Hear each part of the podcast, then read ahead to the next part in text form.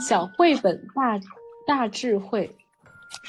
大家好，我们是致力于用心理咨询的视角来传播亲子关系、促进父母成长的无爱团队。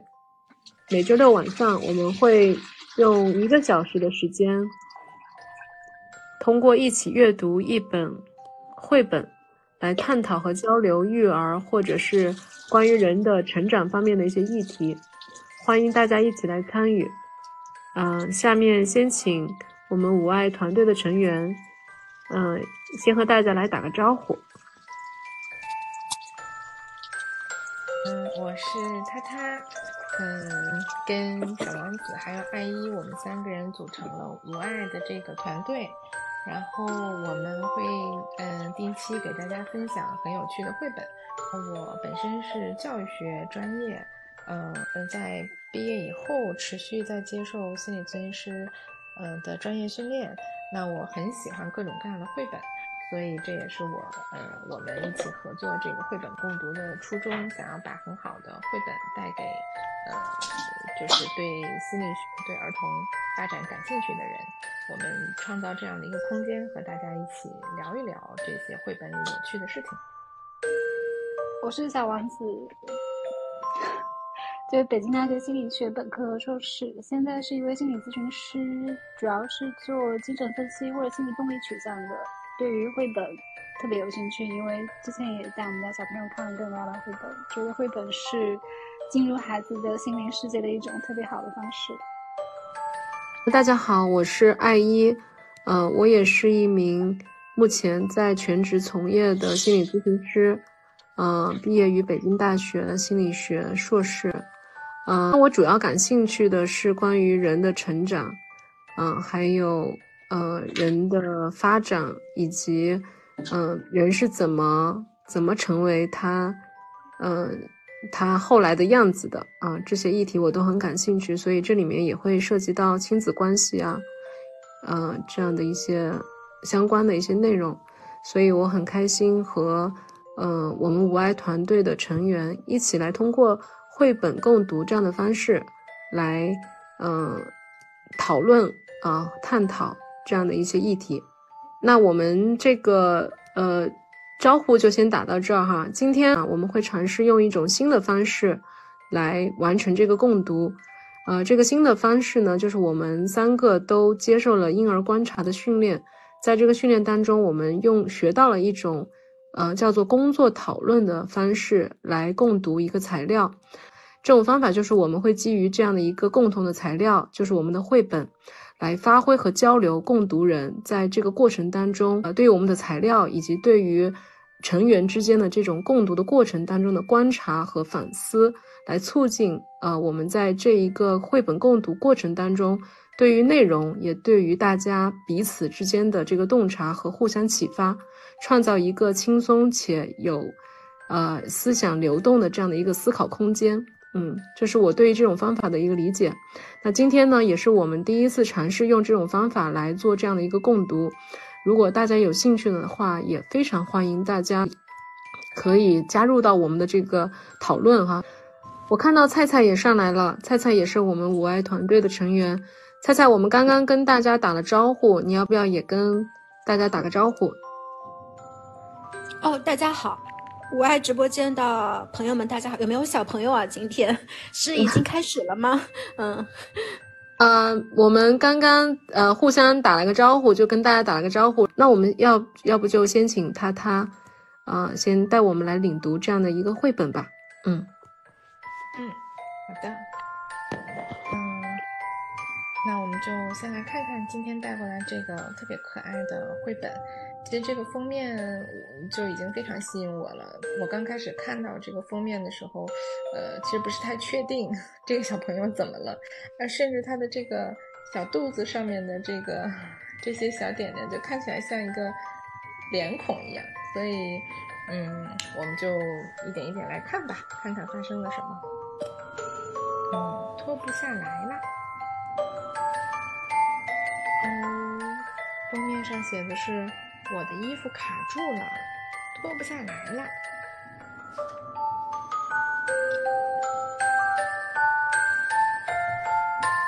嗯都怪妈妈叫我去洗澡。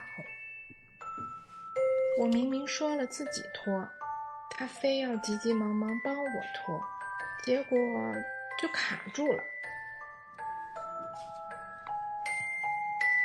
嗯，还是我自己脱吧，我能行。我脱呀脱呀，怎么都脱不下来。要是一直脱不下来怎么办？我会就这样长大吗？好在透过衣服，我勉强看得见，那就先这样吧。哦，就算衣服脱不下来。以后还是能成为了不起的人呐！除了衣服卡住了，其他没什么不同啊。算了，脱不下来，干脆不脱了。可是，嗯，口渴了怎么办呢？好好想想，就会有办法啦。可是，猫咪挠我的肚子怎么办呢？哦，那我就喂它吃的，陪它玩儿，走到哪儿我都带着它，它就不会再挠挠我啦。也许还有其他和我一样的小孩，我很快就会找到它。我们能一起玩儿，嗯，好像也不错。我就这样长大吧。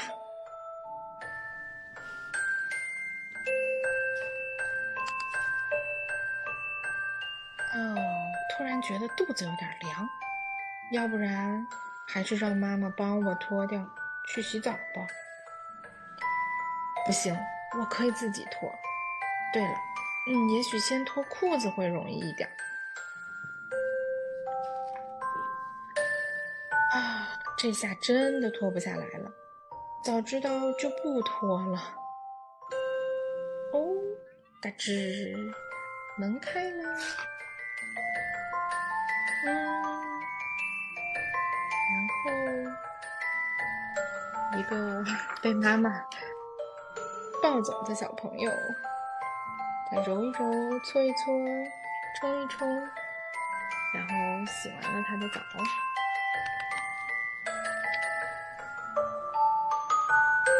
最后，我还是得听妈妈的话。好了，穿上睡衣吧，先穿裤子。我就说我一定可以的，我自己能行。啊哦，又卡住了。要是一直穿不进去，我该怎么办呢？然后这个绘本就结束啦。最后这个结束页的这个内容我也读一下：卡住了，卡住了，衣服卡在头上脱不下来了。我努力的脱呀脱，怎么都脱不下来。要是一直卡在头上怎么办？不要着急，不要生气。再试一次，即使真的脱不下来也没关系吧。好，嗯，好，谢谢他他。那我们现在就可以大家，嗯，自由发挥一下你们刚刚听完这个绘本的一些感受、自由联想等等。Anyway，嗯，任何的。那我先说一下我，呃，为什么会推荐这个绘本？好，嗯，我觉得，嗯，读的整个读这个绘本的过程非常欢乐，我自己就觉得很好玩。嗯，它呈现了那种，就是就就像应和我们今天的这种形式一样，它就是一种天马行空的想象，我会觉得好像，呃，因为那个小朋友确实，呃，在就是在。开始学会很多能力，掌握很多能力的时候，其实他总是会，呃，遇到很多，呃，他自己其实想象不到的困难，就他可能想不到会遇到这些事情。那当遇到了以后，呃，小朋友的那个脑洞，有的时候非常非常迷人，我觉得，就是因为他完全，嗯，就是没有我们成人以后的那种局限，说不可以怎么样，呃，不能怎么样，他的那个想象非常宽广，而且非常有趣。所以我很喜欢阅读这个绘本的过程，它就会让我有一种，呃，就是也不能说躺平吧，但是就会有一种就是无所谓，然后遇到什么困难都不用太放在心上，然后怎么样都可以活着那种那种痛快的感觉。就是这这个部分是最早特别吸引我的地方。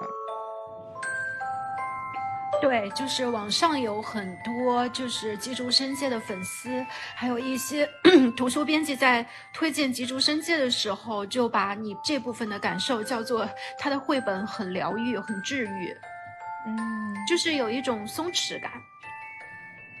嗯，同意。我是觉得这个绘本，就是读到中间就会有忍俊不禁想笑的那个 地方。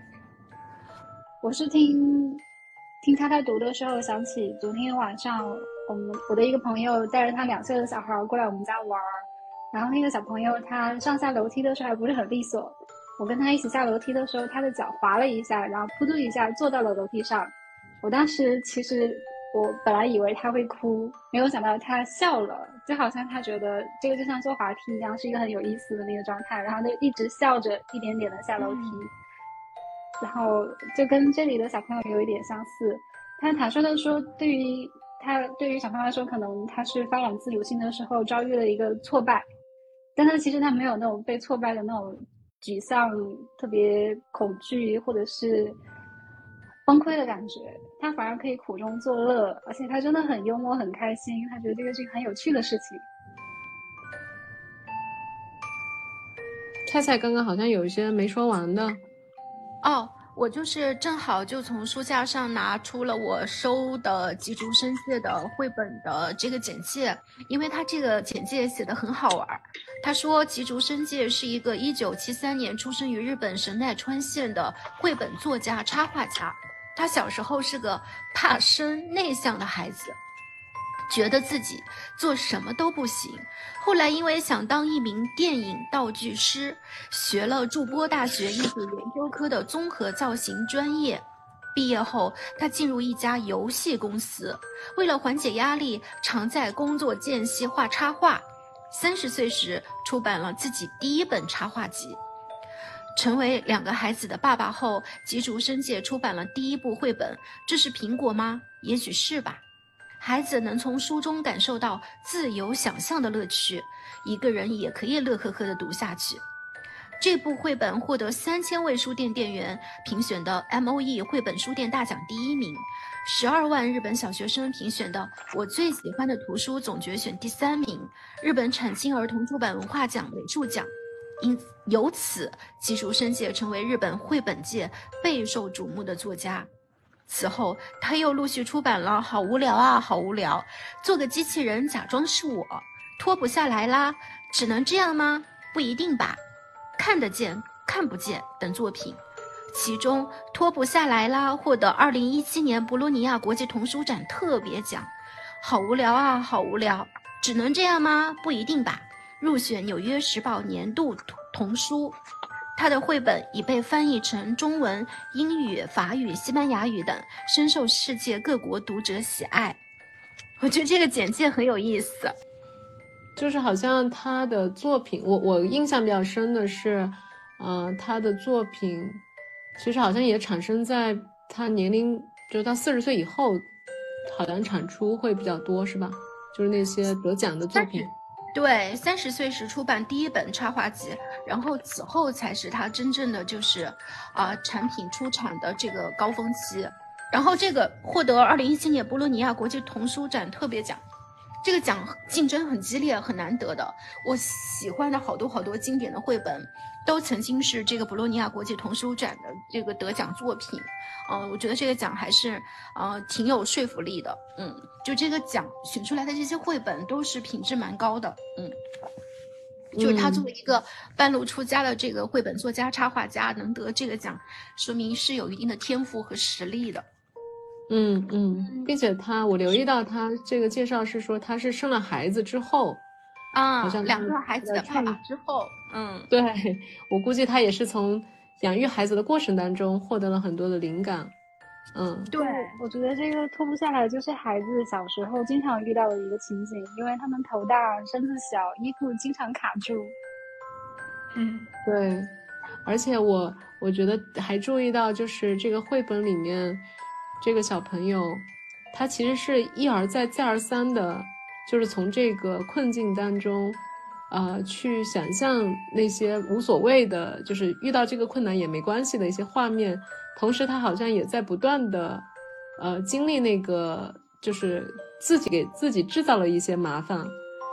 嗯，比如说他开始的时候是衣服脱不下来，后来他发现他脱裤子的时候，然后裤子也把他给卡住了，然后他就整个人就根本就动弹不了了。然后接着他后来穿衣服的时候，他又又卡住了，就是好像孩子也会乐此不疲的在这种这种麻烦当中。其实好像对他来说也是一个游戏一样，嗯，就好像跟我们大人去遇到那种呃困难，他的那个心态是完全不一样的，嗯，嗯，我觉得可能孩子遇到麻烦，大人遇到问题，其实你都是要一个个去解决。我们可以苦哈哈的解决，也可以乐呵呵的解决。对，只能这样吗？不一定吧。嗯，就是他曾经刚刚那个简介里不是说他有个绘本是这个标题吗？嗯，就是他的绘本真的有一种松弛感，但是我觉得这个松弛感它不是无缘无故得来的。就是我很喜欢他的绘本，是因为他的绘本对于孩子有一个很平等的视角。就是我们看很多童话故事、儿童文学，还有绘本，其实都很难摆脱一个大人看小孩的俯视的视角。但是他好多绘本都是站在完完全全的一个孩子的视角画的，我觉得特别有意思。就是比如说，呃，除了这个脱不下来了，这个小男孩他有一个就是一点都不紧张、很放松的这个心态，还有。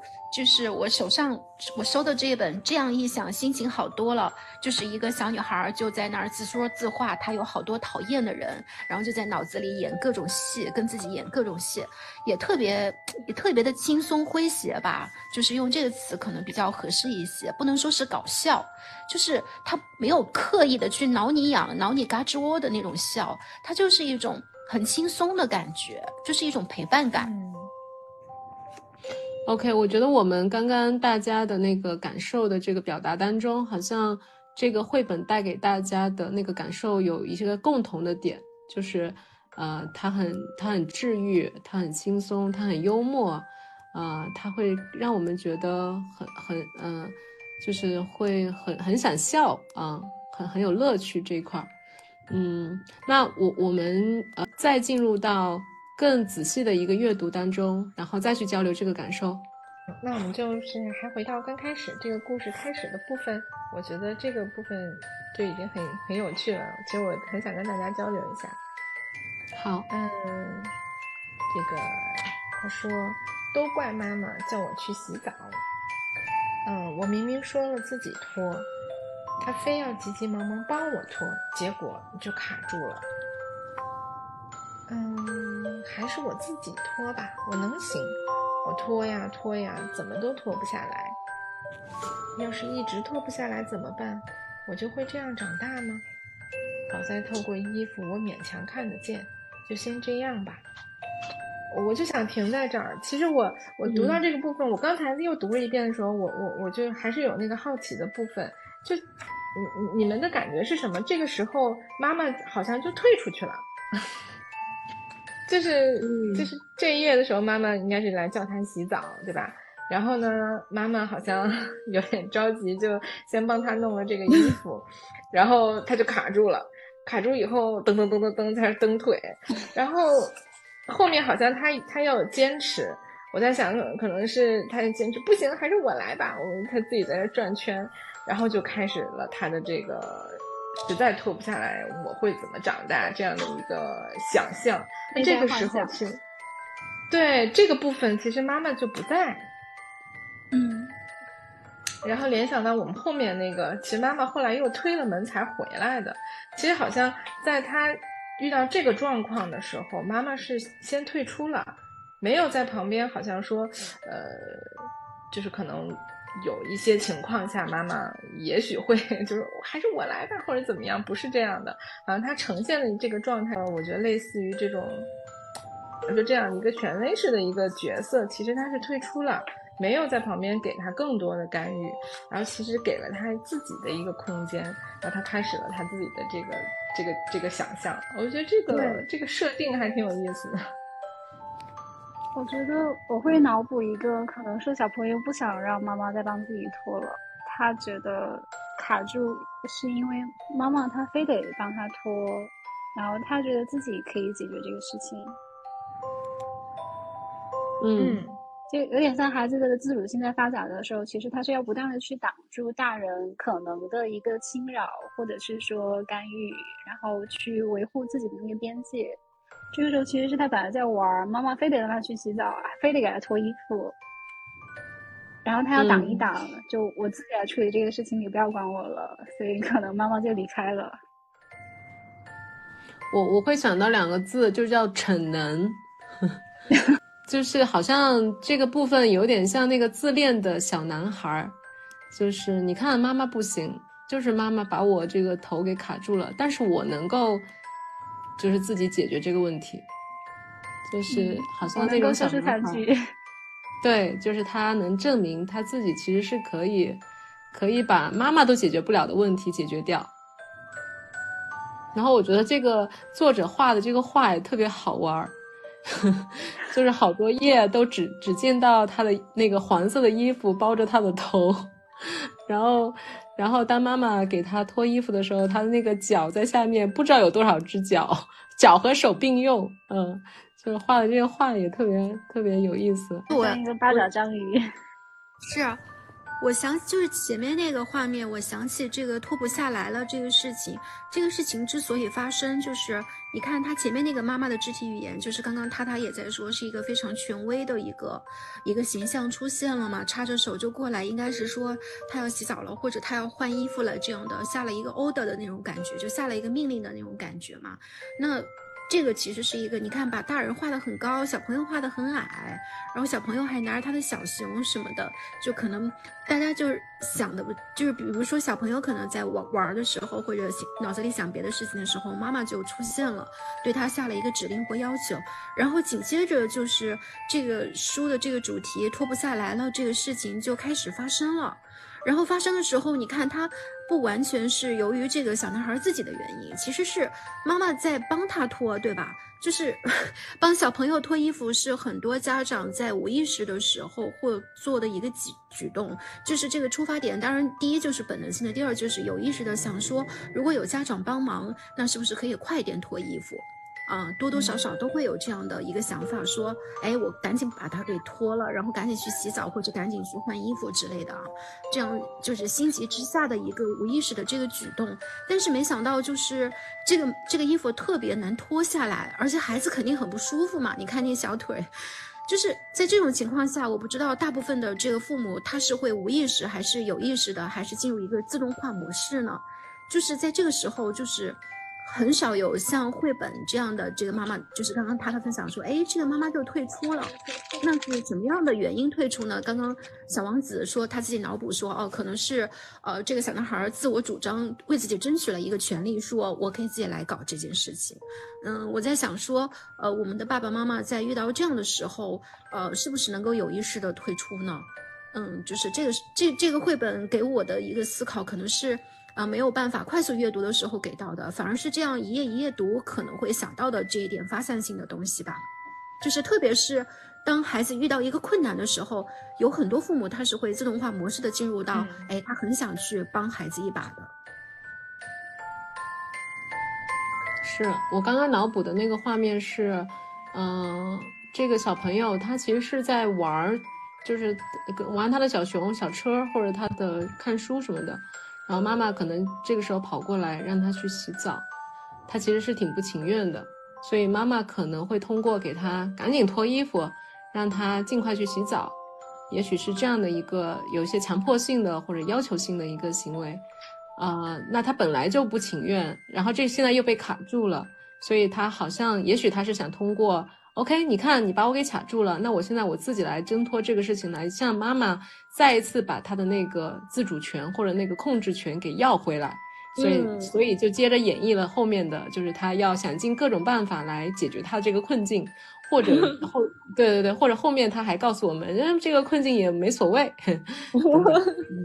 是，嗯，从精神分析来说，就是这个事情不是无缘无故发生的，是吧？脱不下来了，不是无缘无故发生的。啊，对，这个脱不下来也可能是他故意制造的一个麻烦，对吧？对，就是来证明你你你在那个我没有准备好，你就让我去洗澡，这个事情是行不通的。对你插着双手来命令我去洗澡，这个事情以后肯定是会出岔子的。对，哎，其实其实，如果从这个角度来说的话，他这种就是这个衣服，然后一直就把自己的头蒙住，然后隔开他和外界世界这样的一个形式，其实也挺有那种隐喻的那个那个味道的。对，就是隔开他和妈妈，或者隔开他和外界的这个这种侵入。的这个状态，就他就是在自己的那个世界里了。对对，哎，我觉得这样讲，就我们刚刚说，哎，为什么妈妈退出了？也许妈妈真的没退出，这个这个可能是在很瞬间，就是在妈妈在一一直帮他脱衣服的那个瞬间当中，他发散了很多很多的想象。对，是真的，就是因为呃，比如说我看过的那个。那不勒斯三部曲里面曾经也会有这样的文学作品描述这种，嗯，这种一个人的感受和体验。就是其实打个比方说，就是当时那不勒斯三部曲里面的女主角，她她跟她老公其实不相爱了嘛。然后她设想了一个场景，就是她的老公在旁边一直叨叨叨叨叨的说话，然后她就把自己像一个钟罩一样罩起来，听不见她老公说什么。其实刚刚这个她她和你们说到，然后我说可能是妈妈下了一个 order 这样的嘛。这个这个形象真的是有点让我回忆起那个情节，就是把自己蒙起来，我不看，我不听。对对对，所以所以这个里面的小朋友，他就通过这种方式，把妈妈可能在旁边唠叨的声音全部都屏蔽掉了，对吧？进入 进入到了他的那个内心想象，然后还在自我安慰。嗯，很有意思。嗯，是。那我我觉得我们可以可以继续往下再走一走一走。嗯。好然后他就开始想象了哈，这个也特别精彩。就算衣服脱不下来，以后还是能成为了不起的人呢。这张图我特别喜欢。我我在看这张图的时候，其实我脑子里瞬间出来的是那种批判性的声音，你知道吗？就是如果我的孩子说：“哎，我就这么长大没关系。”然后我我脑子里可能就说：“你看你你这怎么能没关系？你在这种公共场合你这样怎么？”就是就是，到时候你就知道会多痛苦了。但是我觉得这个就是我我我已经形成了这样的很就是很快的那种那种那种规则性的东西，在我脑子里很快就出来了。这个绘本里的这个小宝宝是没有的。但是这句话也非常好，除了衣服卡住了，其他都没什么不一样。没事儿，那个超级英雄不都是内裤外穿吗？也没有。也没有什么世俗化的标签说他们不是超级英雄。那我觉得这个小朋友他首先他设想的他想象的第一个画面就是他在众人，呃，众人的面前来做一个演讲，类似这样的场景。我觉得这是非常非常具有自恋性的一种一种想象。嗯，就是他会把自己想象成我会是一个呃众人中心的一个对，就是我是一个焦点，对吧？然后在这样的情况下，我还是嗯那个我还看不到，我衣服把我把我给遮住了。然后关键是你你你想这是他的内心世界的话，像这个图片里面展现的这个坐在下面的人都是哈哈大笑，都是对他非常的崇拜，都向他挥手。这完全就是这个小朋友他内心想象出来的。即使我这样，大家还是很喜欢我的。嗯，这这是非常很健康的一个自恋，对吧？对，是。对，真的是很健康的自恋。我真的很很希望大家就是这样对自己和这样对自己的孩子。就是嗯，我是如此的与众不同，可是大家还是都很喜欢我。再看下面，后面这个也非常好。算了，脱不下来，干脆不脱了。这么想就简单了。可是口渴了怎么办呢？好好想想就有办法。可是猫咪挠我的肚子怎么办呢？那我就喂它吃的，陪它玩儿，走到哪儿都举着它，它就挠不到我啦。这也特别特别特别有趣。我就记得那个，我跟你们说的，我觉得到猫咪这一趴的时候，我就已经 非常崇拜这个作者了，就是还能这么想象，我觉得，嗯，这个特别好。这这部分对，这个是好多绘本的主题。哎，是有一个绘本叫什么？长颈鹿爱上什么？就长颈鹿爱上了一个什么动物，什么动物又爱上了一个学历的动物？你们看过那个绘本吗？就是看过，好像看过，有印象是吗？就是这个主题，但是他们确实就想到办法了。对对对，就这个主题是绘本反复出现的主题，就是人类要如何在差异性当中去互相关爱，呃，去互相相处，嗯，嗯嗯。这几页我的感受是。呃呃，就是这个小朋友在这些困难的时候，其实他又想到了非常现实的、很具体的他的困难，嗯，然后呢，他都一一破解了。呃，对，而且他的这个这个想象里面也很有意思，比如说那个猫咪如果挠它肚子怎么办？确实好像是挺难办的，但是他就想到啊，就好像他又把自己投射成那个小猫咪一样，如果如果有人喂我。有人陪我玩，我肯定跟不会跟他对着干。嗯，或者说他会想到猫咪挠他肚子的诉求，其实就是跟他一起玩。对，就他会他会去理解猫咪的那个内心世界。对，就是猫咪是他的一个生命中的重要他人，所以他在即使有困难的时候，他还是会就是想办法去解决跟猫咪的相处之道。嗯。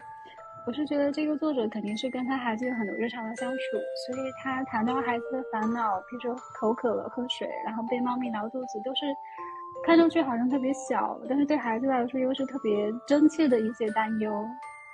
对，所以这个可以解释，就之前菜菜说到说，就是这位作者他不是说像大人一样俯视着孩子，他的绘本就是从孩子的那个视角去进行的，就是意味着他平时可能就是。在孩子那个视角去看，跟孩子一起去体验他们的那些小小的喜怒哀乐，但其实那些喜怒哀乐并不小。我读到这儿的时候，我我还在往回想，因因为我在这个是在他在发生这些事情的时候，我当时还在就是在想，他不是看不就是就是把脑袋都蒙住了，然后这个他也看不到外面或者是这些情况，他怎么做出这些事情？后来我想不对，他最开始说的时候是。是隔着衣服，他也能看到外面。看到，对对对，所以他其实只是把手束缚起来了，然后别人看不到他的状态，但是他是他是他是一直在观察外面的，但是他能看到这个外面的状况，然后呢，这个但是不太能够用手，就是那个把手释放出来去解决，就是好像某。嗯，就是怎么说呢？嗯，某个部分被行动的能力是，对，就是行动受限了，但是他的观察和感知依然是完整的。对，就是虽然像做梦一样感觉。对，虽然自我功能不是那么的完整和完善，但是孩子的世界就是一个极其丰富多彩的世界，而且就是虽然孩子的前额叶。呃，还不发达，就是还在生长和发育过程当中，一直要到成人后期二十多岁，甚至有的人是三十多岁才前额叶完全的发展成熟。但是他的感受体验就是都没有落后于这个前额叶，嗯，就是他的体验全部都在，嗯。这个可能是我们大人在成为大人之后，经常忘记孩子的世界的一部分事实，我觉得。就是很多大人在成为大人之后，他忘记的并不是孩子当时的那些体验和感受，而是忘记了孩子当时其实有很多大人所不知道的体验和感受，就是大人以为孩子所所没有的那些体验和感受。这个我我我我赞同，就是我们就倾向于用理智化来思考这些困难了。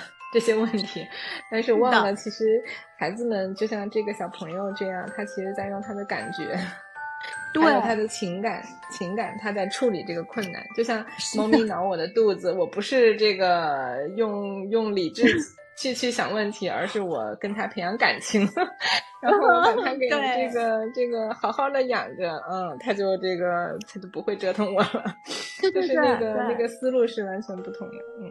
是的，是的，所以急中生气这一部分确实让人很温暖。下面就更更精彩了，就下面那个部分，我真是真是觉得非常好。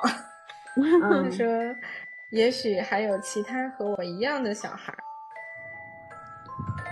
我很快就会找到他。嗯，我们能一起玩儿。嗯，好像也不错。我就这样长大吧。”嗯，这种感觉太好了。嗯，就是你相信这个世界上还有跟你一样的人能理解你。我觉得这个，而且他他用这么简单的方式就把它给传递出来了。我觉得这这一点，为什么那么多年轻人会喜欢这个绘本作家？我觉得这点真的是挺暖心的。年轻人，我们就是年轻人，是就是像我们这样的年轻人会喜欢，就是。就是当你发现自己 be different 的时候，永远你记住，这个世界上一定一定有你的同类，就是你肯定不是全世界最，呃孤独的人，一定是有你的同类的，你一定可以找到的。嗯，嗯，这个就是那个一，呃，自恋的第三个阶段，就人生找到跟自己志趣相投的人，然后彼此认可对方的存在，欣赏对方的存在。嗯，嗯，这个确实都特别 Q，就是他们这个这个交流的方式，这两个这这这两两 坨，对对，好像变成一体了一样，对对对，连接 嘛，嗯，对，就是有很多我们心理学上的隐喻，是的，而且用的色调也特别的鲜艳和明快，嗯。而且别人都变成灰色了。哎，我其实哎，你们有这种感觉 吗？你们有没有过这种体验？我其实，在现实世界里真的有这种感觉，就是有的时候，比如说你在某一些场合，或者是某一些场景里，遇到一个跟你就是聊得很。就是很聊得来，或者是有相同价值取向，或者是相同的兴趣爱好等等的时候，确确实实你们互相眼里就只有对方，可以聊个不停啊，或者一起做一些什么事儿，然后这个世界其他的人就显得好像都灰色了，你看不见了。你们有吗？有。我觉得小时候交朋友都是这种感受吧，就是 当你有了好朋友之后，其实其他人你你就。其实你就基本上看不到他们了，成为背景了，是吧？对，就是你在你再长大之后，你再去回忆的时候，你就发现你的生命里面其实只有那几个人。黄衣服、红衣服、绿衣服是吧？粉衣服，只有这几个人，其他都是灰衣服。因为我们能够建立深层联系的人数本来就是有限的，所以可能在我们眼里，就只有重要他人，我们能看到他们的色彩，看到他们跟我们相同不同的地方。其他人我们其实顾不上，就包括我们的朋友圈，可能人很多，但是真正重要的也就那么几个。对，是的。哎，你们说的好好呀，我觉得特别特别暖心的感觉。哎，我们直播间有没有大朋友？就是关于这个主题，就是 I'm so different, but I found someone be like with me。就这个这个主题，我我要强烈推荐一部英剧，你们去看一下，叫 Normal People。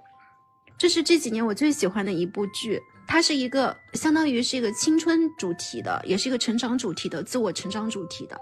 那两个年轻人差不多就是像这个小男孩一样，就是那个女孩曾经是班上的异类，然后那个男孩是一个非常 popular、受人欢迎的一个男孩，有点像大众情人一样的，又会体育什么的。然后慢慢的发展出二人之间的一个互助的关系。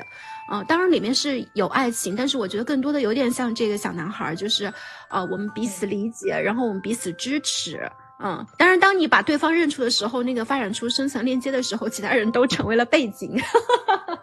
嗯，可能就是这个小男孩是一个幼年童年期，然后那个剧可能呃比较适合青春期吧。嗯，当然他们后面也成长了，不仅是青春期，还有大学，还有工作。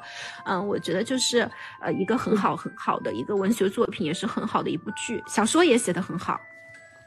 审美也很高级，就是它的整个画面、语言都很克制，但是又，呃，对这个女孩以及这两个人的关系有一些非常深刻的洞悉吧。那个是跟这个的一个共同点哈，就可能会我我我猜想哈，就是会让菜菜觉得有呃有点类似感觉的，其实就跟这两个其实有点像。对。他们是同样的困难哎，他们他们两个是遇到了同样的这种困难，衣服卡在头上，是的，肯定说明这这这小红这个可能家里也有这个一个可能比较权威的妈妈，这是我们的猜测哈。但是我们看起来他们其实背后的一些经历或者一些感受是有相似之处的，所以他们能够互相认识，能够识别到对方。就有时候我们说。就像那个《No More People》那里面那那个男男主角和女主角，我觉得他们是互相互相找到的。对，这这就是你的感受，你经历的这些，可能不管是原生家庭的这些痛苦或者这些经历也好，你在那个人身上，你慢慢是能够看到那个部分，就跟你是很相似。但是那那里面其实有一个问题，就是他们没有办法互相治愈。当然他们能 够一起陪伴，但他没有办法互相，没有办法可能疗愈对方。呃，当然那个就说多了哈，那可能是成人就更复杂一些。但是我觉得他们有一些可能核心的部分，就是一种人生，就是感受上的那种相互理解。对，是的，是一种人生困境的感受上的链接，而不是说我真的具体去帮帮你解决你的人生困境这件事本身。就像这个妈妈，她可能没有办法，就是呃，假设哈，不是她脑补出来的画面，而是假设说，这个妈妈真的没有办法帮她的这个儿子脱下这件衣服，她就是卡在他头上了。假设妈妈真的是帮不到这件事情，可是，在体验和感受上面，妈妈是可以共情于他的，给予他感情上的理解和支持的。这点也是一个非常非常大的、有意义、有价值的一件事情。就像他后来会自己脑补出说，我在世界上肯定会找到我的同类的。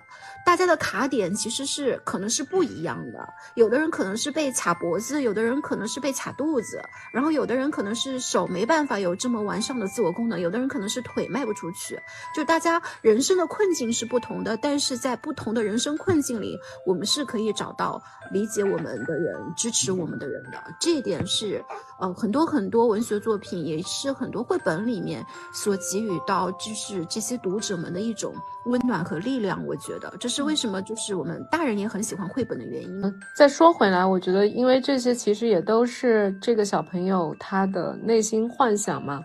所以，好像当他能够有猫咪陪，他能找到另外一个跟他一样的朋友，这个困难就已经不算不算个事儿了。嗯，甚至他都能最后他能想象，就是我觉得那幅画很有意思，就是这样也不错，就这样长大吧。就是他 套着一个脱不下的衣服，遮着他的眼睛，但是他站在了世界之巅。尽尽管这样，我也可以，呃，达到那个巅峰状态，对吧？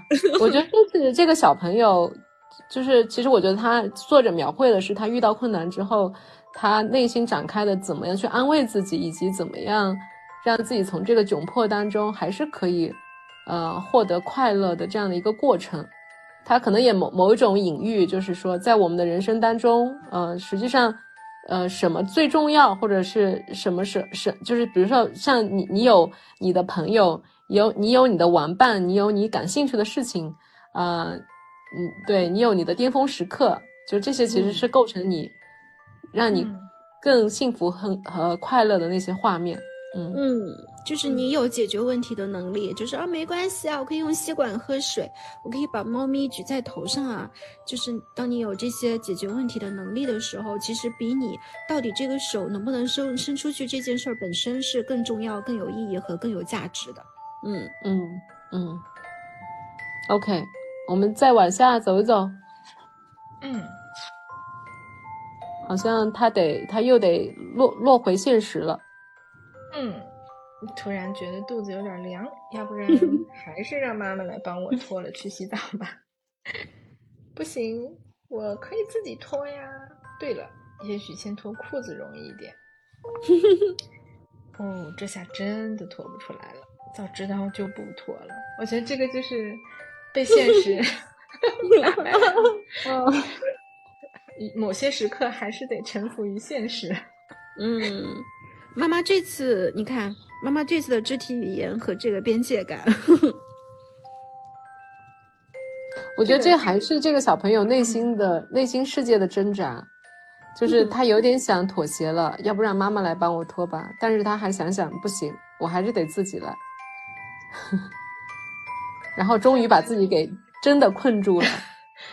对这幅图，其实当时看的时候感觉，哎呀，这个小宝宝 好像有点无助似的，可怜巴巴的躺在那儿，回好像回到了婴儿的状态一样。对，不再是无所不能的小超人了。嗯嗯，对。然后另一个这个比他更更大的身躯，然后跟要来帮他了，要来收拾他了。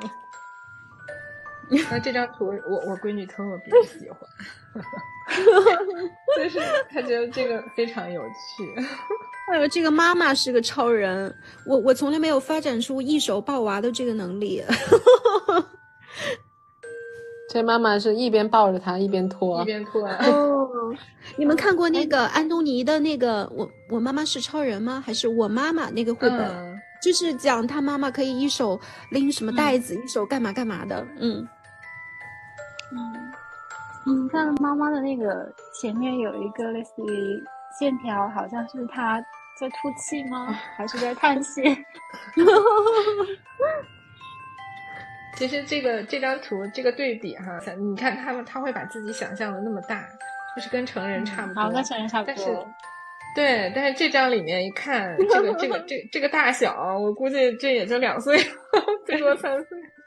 对，前面的想象是小超人，嗯，对，是的，就前面他觉得自己已经很大了，然后可以去做这么多事情，可以站在山山山顶上，然后是那么就是有那种那种自自我的那种成就感，然后在这个时候其实就是软软的一小一小只，然后还夹在满满的腋下，这样就拎走了。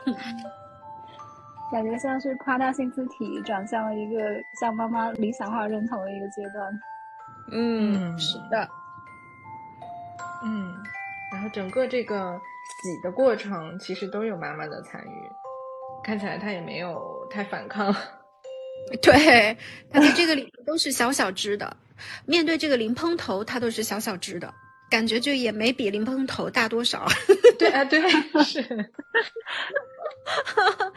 我能理解，就是有很多孩子怕洗澡，嗯，所以就是把这个洗澡的过程，就是把自己想象成受虐的小小只的过程。还真是那个，你这么一说，我觉得是，你说小朋友在有一些情况下，他他自己那个状态，他可能确实挺痛苦的，他会觉得，尤其是这种。我我小的时候也会这样给给给我女儿这个冲头发冲身上，她也会有这种反应。而且你们想，你小时候被人洗澡的，对，就是你们在往自己身上回忆一下嘛。其实小时候被大人洗澡真的不舒服的，嗯，因为大人也不一定就是总之的呃一直都知道你的嗯。就是重不重啊，洗的疼不疼啊？然后这个水是不是不小心又让孩子害怕了，就冲眼睛、冲耳朵、冲鼻子了？这种这些体验，所以我觉得综合来说 还挺反映现实情况的。确实，很多小朋友们都还挺害怕洗澡，或者洗澡没那么舒服吧？可能，嗯，就是被大人捯饬的那种感觉。对，好像自己的身体已经不属于自己了。对，被揉来揉去的。那最后我觉得也很有意思哈，这个看来这句话是妈妈说的。好了，穿上睡衣吧。最后我还是得听妈妈的话，先穿裤子。我就说我一定可以的，我自己能行。哈，又卡住了。要是一直穿不进去，可怎么办呢？哦，没解扣子。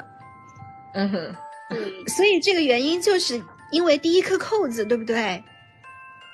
所以，我我我觉得他想讲的是，小朋友又进入到下一个循环了，他又进入到他被卡住了，然后也许他又进入到一个他的想象空间，他的生活就这样子，呃，这样子进展，呃，虽然不断的有麻烦，但是他也在不断的在长大，他的内心世界也可以，就像这个画面，其实我觉得它是有一个对比的，嗯，前面那些非常高光时刻都是他的想象，但是。但是落回到现实，他真的就是一个小不点儿，他就是一个小屁孩儿，他就是一个现在穿衣服脱衣服可能还是真的需要大人辅助的这样的一个小毛孩的这样阶段，但是不影响他内心世界有非常多，呃，丰富多彩和呃非常夸大性自恋的那种那种想象，呃，就是他一点都不冲突啊，他实际上是可以和谐统一在一起的，或者是说。我觉得启发就是说，我们看到的孩子他那么小，他可能很多功能上还不齐备啊，他洗澡还需要人帮助，但是他内心世界是非常非常丰富的，他可以像大人一样想象他在做演讲，啊，他也可以也可以跟朋友啊，就是厮打在一块儿玩耍，对他这不影响他的各种想象，嗯嗯。手部精细动作的发育，就是因个体的这个发育成长可能有差异，但确确实实就是。呃，他的这些 就是刚刚我们的这个咨询师老师们说的这个夸大性自自恋，就是这个东西在学龄前儿童其实还蛮常见的。所以我不知道，就是爸爸妈妈们就是看这个绘本的时候，会不会想起孩子很多很多也有这样的时刻，就是一方面把自己看的像小超人一样能干无比，但是另一方面在实践在做事情的过程当中，总有他们力所不逮的时候，就这真的是一个。和谐统一的一个过程，就是爸爸妈妈们可能，你看这个妈妈的这个 状态，就是有点生气又无奈，又来了是吧？嗯，就是所以说，养育者确确实实需要给予孩子更多的耐心。嗯嗯，但我相信这个小朋友他的内心想象会有那么多自恋的画面，嗯，他也一定是被这样子就是禁映过了。就是一定也是得到过妈妈的夸赞的一个孩子，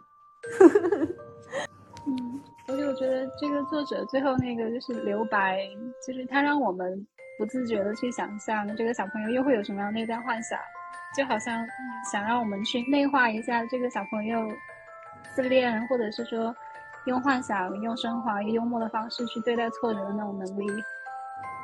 如果我们直播间有这个全职妈妈，或者是带孩子带烦了的家长，看一看，会不会觉得自己跟自己的孩子更可爱了一点？虽然很烦，带孩子很琐碎，但是你的小朋友真的他的这个解扣子的这个动作是发育在后的，嗯，不是他不想解，或者说换一个角度，就好像如果我们从孩子的视角去看，其实每天都是在上演着很多。外在的和内在的一些有戏剧性的东西，其实是很有意思的。那我先说一下，就是我挺赞同小王子说的那个部分，就是觉得这个绘本，包括这个作者所有的绘本，其实都是鼓励，或者说，呃，我我觉得那个好处就是帮助成人，呃，找回自己曾经脑子里的那些无限可能的那些戏剧。就是可能我们到现在脑子里都是，呃，就是琐碎，然后工作，然后这个，呃，每天要做什么，买什么，嗯，就双十一该点订什么，都是这些。但是，但是其实，呃，这些绘本就是激发我们脑子里那些那些其实原来都都在都有，然后那些天马行空、特别有趣，而且是跟自己有关的那种积极的那种想象。因为现在很多人可能也是缺乏这个部分，所以这个绘本。那么受欢迎，我觉得可能也是确实有这个原因。我反正我读了以后，就像小王子刚才说的，我看到这个最后这一页的时候，我也在想，如果这个小朋友接下来这个头出不来了，他会幻想什么？其实这个很很很有趣，也很激发激励人的，我觉得。嗯 嗯，我我想就是新一轮的自我游戏又开始了。是，我觉得作者是找到了一个日常生活当中。可能会让妈妈养育者也会，嗯，就是很很常见的一个一个场景，然后通过这个场景里面，让孩子的那个幻想在这个绘本当中呈现出来。实际上，它其实也会提醒我们，就是如果我们想象，如果是我的孩子，他被头卡住了，我想作为妈妈一定是会很着急，就很想赶紧让他脱离这个困境。嗯，嗯我们可能以孩大人的视角想着，也许孩子在那一刻他也是焦急的，嗯，他也可能是焦虑的，但是却不知道，其实孩子的那个思考和他的他的内在世界是可以跟我们很不一样，可以可以通过这样的一个小挫折，是可以有很大的个很大的发展的。